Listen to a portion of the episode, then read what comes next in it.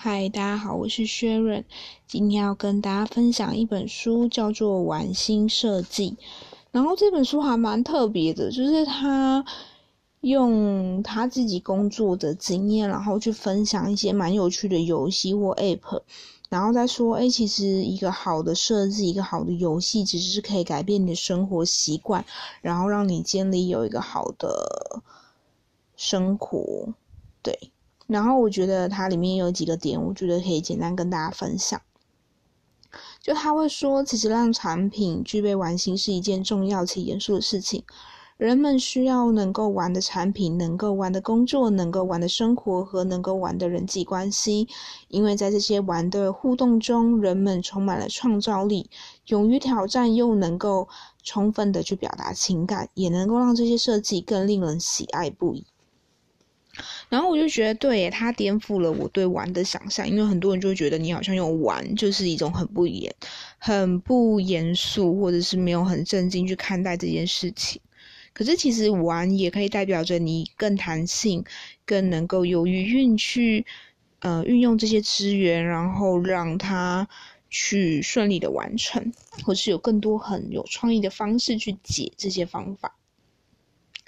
然后他也有说，就是很多人会觉得说，A 玩是孩童的权利，但是其实孩子跟成人是一样需要玩手机带来的启发。孩童时的玩可以让人找到自己的喜好、能力跟倾向，然后透过玩理解彼此的玩伴，了解如何表达情绪，学会如何和人他人一起合作，逐渐建构出自我能力和信心。成的玩可以让人更有动力去挑战一些难以达成的任务，学会如何打开心胸，接纳。新事物，欣赏艺术作品，甚至进一步产生新的创作。所以，甚至有时候玩会让你更有弹性，让你去放松，让你用有不同的刺激去看，呃，同一件事情，甚至也可以透过游戏，你更了解这个人。然后再来，他就说一个。完整的玩的体验必须是由设计师提供的外在约束和使用者提供的内在约束共同塑造的。如果你缺乏其中一样，你就没有办法去让使用者有那个玩心，甚至那个玩的空间就没有办法顺利的塑造出来。然后再来就是说，他有说这些呃比较成功，或者是说他觉得还不错的这些。App 或游戏，其实它真正的意义在于使用者努力的过程跟成果。所以，如果你让一个人就很随便就可以拿到一个徽章或拿到一个东西，他就不会有任何的感觉。可是，如果你让就是他在过程中是有一点点小小的挑战，或是有一点点需要花时间才会去完成的东西，那他就会想要投入更多的时间在这里面。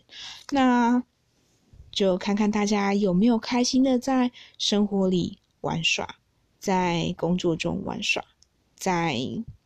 自己想要挑战的事情上开心玩耍。那就祝大家在生活里能够越来越有弹性，能够有创意的去面对生活中大大小小的事情。那就这样子喽。大家如果对这本书有兴趣的话，可以拿来寄来看。我觉得这本书，